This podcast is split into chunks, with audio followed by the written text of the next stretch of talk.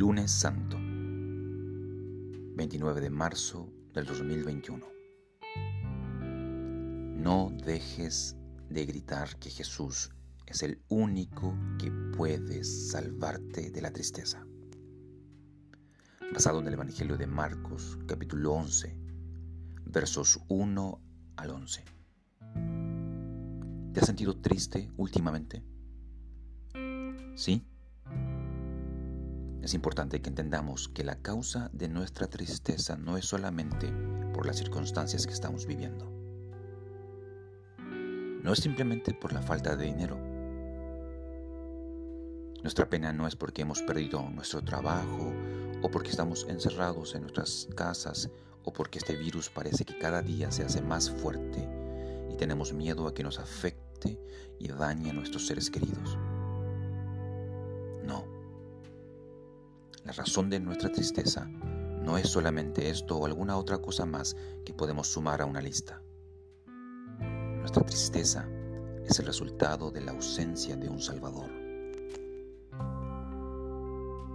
El evento que Marcos nos está presentando en este pasaje es la conocida entrada triunfal de Jesús en Jerusalén, mencionado por los cuatro evangelios dibujada con distintos trazos y detalles según el escritor, pero que describe el fulguro y la alegría de un pueblo oprimido que ve en Jesús a un posible profeta de antaño, el prometido hijo del rey David, el libertador de Israel.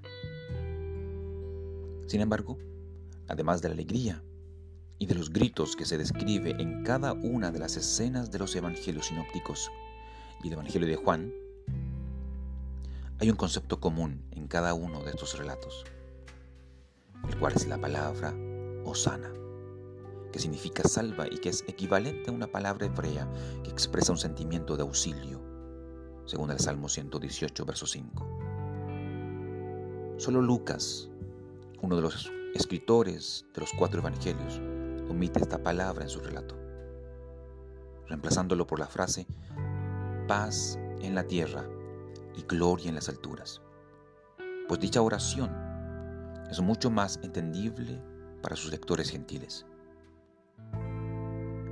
Este concepto osana no es solo un concepto bíblico, neotestamentario, cristológico, mesiánico e incluso escatológico, sino que además es una aclamación litúrgica, una expresión de alabanza, un grito de desahogo, y de esperanza del pueblo, especialmente en los niños que adoran a Jesús y que son un modelo de un auténtico discípulo, según el Salmo 8, verso 2, y el Evangelio de Mateo, capítulo 21, verso 16.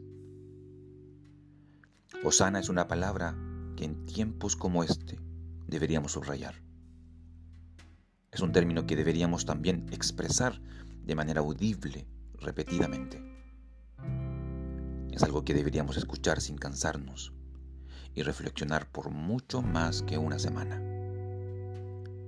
No porque dicho concepto tenga alguna clase de magia que pueda cambiar nuestra situación, o porque su fonética puede hacernos olvidar el ruido de nuestro dolor, sino porque estas palabras no solo expresan la necesidad de nuestro corazón actual, sino que llama, reconoce y apunta al Salvador, el cual es el único que puede cambiar nuestra tristeza en un gozo permanente. Nuestro Coram Deo del día de hoy, expresado en preguntas, es lo siguiente. La fe en nuestro Salvador hace una diferencia en nuestra vida al enfrentar los problemas cotidianos. Las personas que nos rodean pueden ver que tenemos un Salvador en quien confiamos todo el tiempo. Para seguir leyendo durante este día, no dejes de consultar el Evangelio de Mateo, capítulo 21, versos 1 al verso 17. Evangelio de Lucas, capítulo 19, verso 29 al verso 38. Evangelio de Juan, capítulo 12, verso 12 al verso 15.